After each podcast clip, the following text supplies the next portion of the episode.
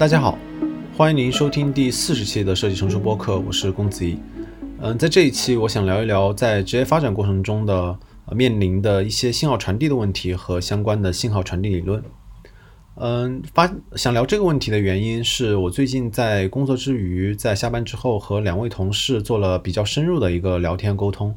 嗯，这两位同事分别是一个工作了四年的设计师和一个工作了一年的设计师。嗯，在沟通中我发现，呃，这两位同事包括我自己都会在不同的职业阶段面临类似的这样的一个问题。这些类似的问题，举例可以是，嗯，当我看到了，有当我经过不断的工作和不断的思考，当我我看到了一个行业的更大的挑战，或者是看到了短期内行业的一个未来。但是好像自己很难参与到其中，那这种时候我应该如何去做选择？啊，另外一个举例可以是，当我看到了一个更有兴趣的一个挑战，但是当前的能力被低估的时候，我如何去做选择？嗯，这类问题我把它都归因于在工作和职业发展的过程中面我们面临的信息不对称的问题，而随之而带来的就是由于信息不对称带来的逆向选择问题。所以在这一期，我希望通提出一个信号传递理论的视角来看待这个问题，然后呃通过这个视角来看能不能给出我们自己和我们的呃朋友一些具有实际意义的一个指导。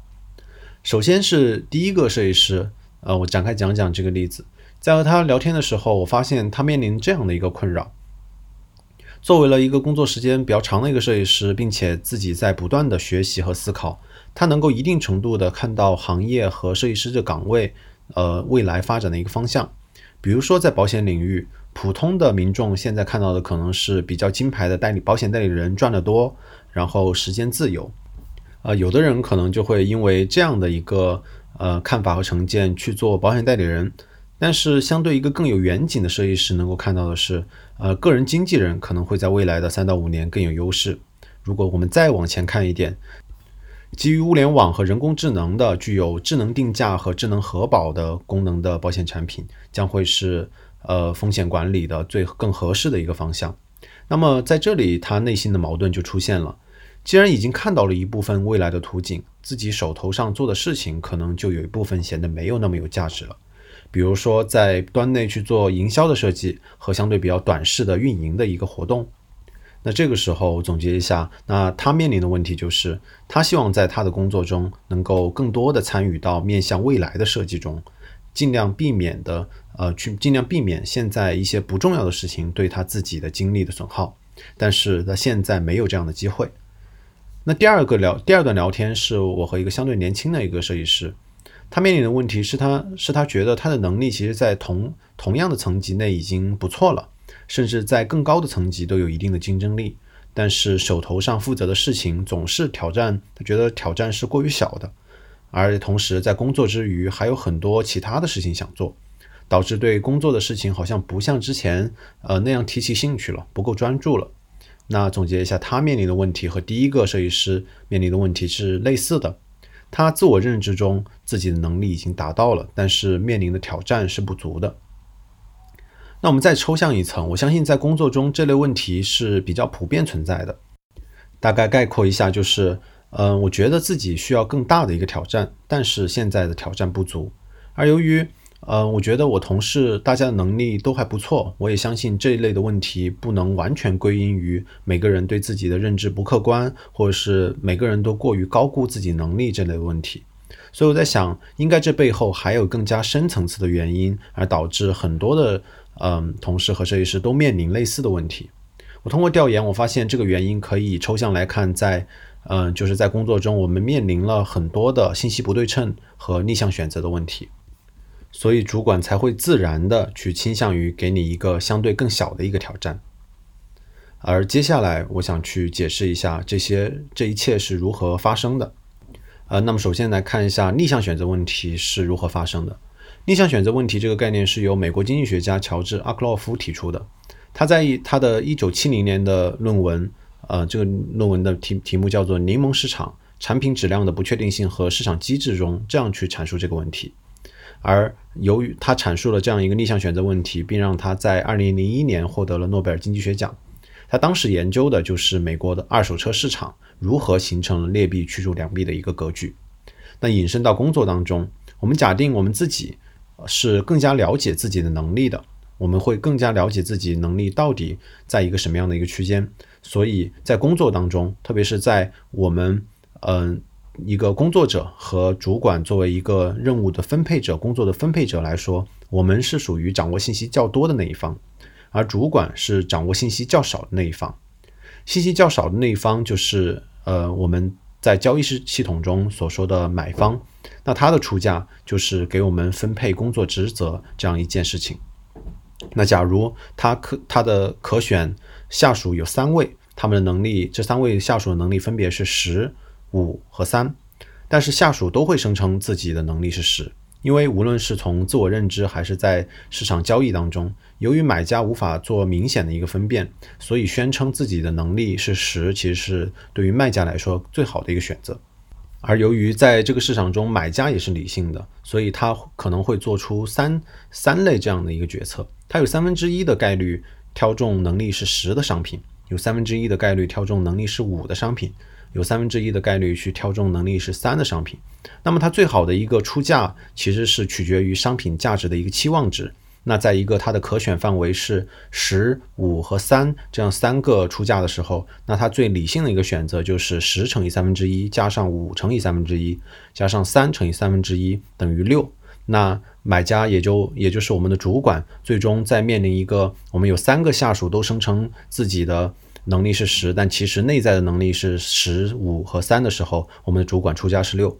那在阿克洛夫的逆向选择模型中，这里价值是十的商品，或者是价值是十的这个下属，就可能被挤出市场，因为，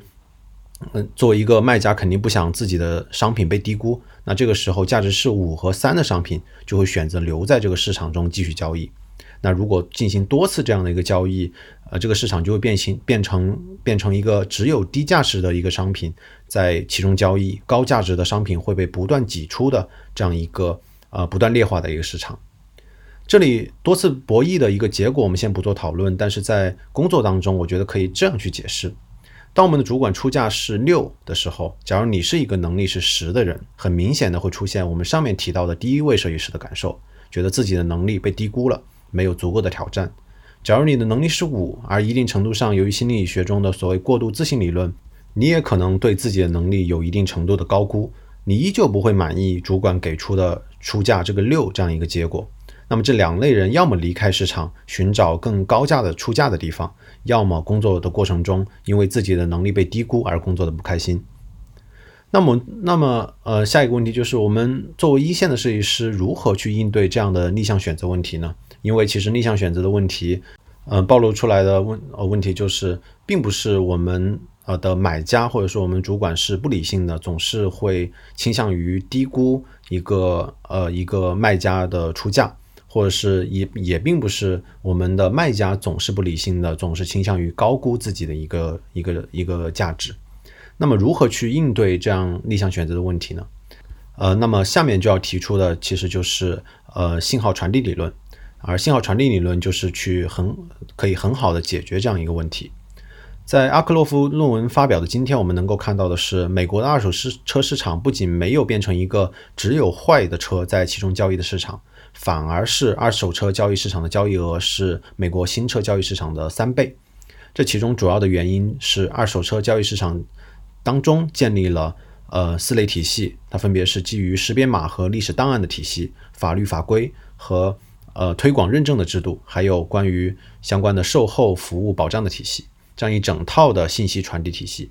我们在工作中，呃，应对这类问题，其实依旧可以用类似的方式、类似机制建立的方式，去有条理的去做信息的传递。呃，那么下面就介绍一下信号传递理论。嗯，信号传递理论是由迈克尔斯宾塞教授提出的，他的论文研究的是。呃，教育水平如何在劳动力市场中作为一个生产效率的一个信号？他提出的是，呃，需要由市场中信息较为优势的一方，也就是我们上面提到的，我们作为卖方是作为信息优势的一方，嗯，去传递给呃信息弱势的一方，告诉他你真实的水平和真实的质量，来让交易更有效率。而也由于这个。呃学术研究成果，让斯宾塞在和上面提到拉克洛夫共享了2001年的诺贝尔经济学奖。应对上面提到的逆向选择问题，也就是买方只愿意出一个相对平均的价格，导致优质的卖方离开市场这样一个问题。这要求信号优势的一方传递出一个信号，而这个信号需要两个特征。在他的研究中，这个信号需要这两个特征是：第一个是信号是需要能够被观测到的，需要能够被观察到的；第二个特征是一部分人发射这个信号的成本比另一部分人的成本更低。而这就可以解决上面提提到的信信息不对称的问题。斯宾塞当时研究的聚焦在教育这样一个领域，他研究的是具有更高学历的人，比如说哈佛的呃学历的人，总是能够在劳动力市场中有更高的报酬。虽然我们也知道，就像北大汪丁丁教授说的，我们在学校毕业的那一刻，有一半的知识已经过时了。呃，我们每个人都知道，我们很难从一个人的学历来判断一个人能力的高低，但是。嗯，这背后这背后隐藏的其实是，当你从北大毕业，这个信号其实是非常有价值的。在市场中，雇主作为一个信息劣势的一方，很难去分辨求职者的一个能力的强弱。但是这里的学历却发射出一个强烈的信号，这个信号正好符合上面提到的这个信号的两个要求。首先，第一是它是能被观察到的；第二是，假如一部分人在相同的时间拿到了同龄人更高更好的学历。同时，在同样的学历下有更好的成绩，或者比如说毕业时间更短，并且看起来好像毫不费力的能够去做其他的很多事情，并且都还做得不错，这就代表着发出这个信号的成本更低，这就对于雇主来说发射出了一个有效的信号。回到上面我提到的工作分配和能力被低估的这个问题上，三个能力分别是十。五三的同事同时在向我们的主管传递出他们的能力都还不错，他们能力都是十这样一个信号，但是他们传递出来的，呃，这个信号，也就是他们口头上说自己的能力是十这样一个信号，并不符合能够被观测到，并且信号发射成本这很低这两个原则。毕竟口头上呃说一说自己能力很强，对于我们自己来说是一个成本很低，但是对于他人来说分辨成本是很高的事情。呃，那么接下来的问题就是，那么什么是更好的信号传递的一个方式呢？呃，首先我想说的是，我们每个人要在我们所从事的岗位中看到更大的挑战，其实是相对更加容易的。但是难的其实是向主管或者是市场传递出一个有效的，这个有效代表着我能够胜任这项工作这个信号。这需要做的是，我们把手头的。看起来不那么面向未来的，甚至不那么重要的事情，去做得很好。但是，假如我们把这个事情做得很好，并且足够的快，而且看起来毫不费力，这就传递了一个积极有效的信号。在大学毕业的时候，我们通过类似的信号，呃，进入了一些一个一个公司。那在公司中，我们其实也需要用类似的信号来争取更大的挑战，也可以去用类似的信号去争取晋升的机会。当积极的信号传递的足够有效的时候，呃，推动行业的面向未来的设计机会，自然的会找到这样的人。在创业的时候去争争取投资人，也是同样的一个道理。啊，那么总结一下，我今天要分享的是三部分内容。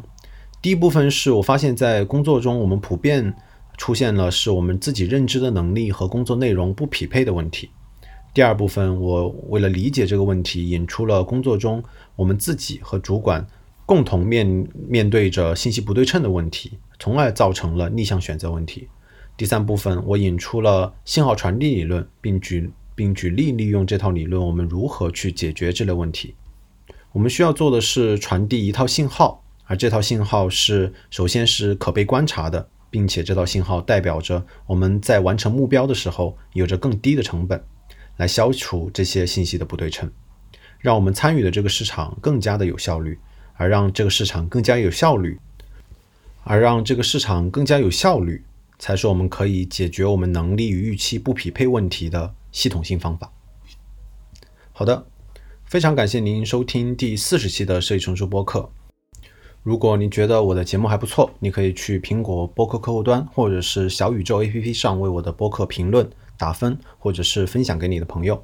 如果你想加群讨论，你可以添加设计陈述小助手的微信号。微信号是设计陈述小助手的拼音首字母。我也推荐你看看阿克洛夫和 SPINSI 的逆向选择问题信号传递理论相关的嗯资料，呃，更多的去观察我们日常的生活，并细心思考。期待与你交流，我们下期再见。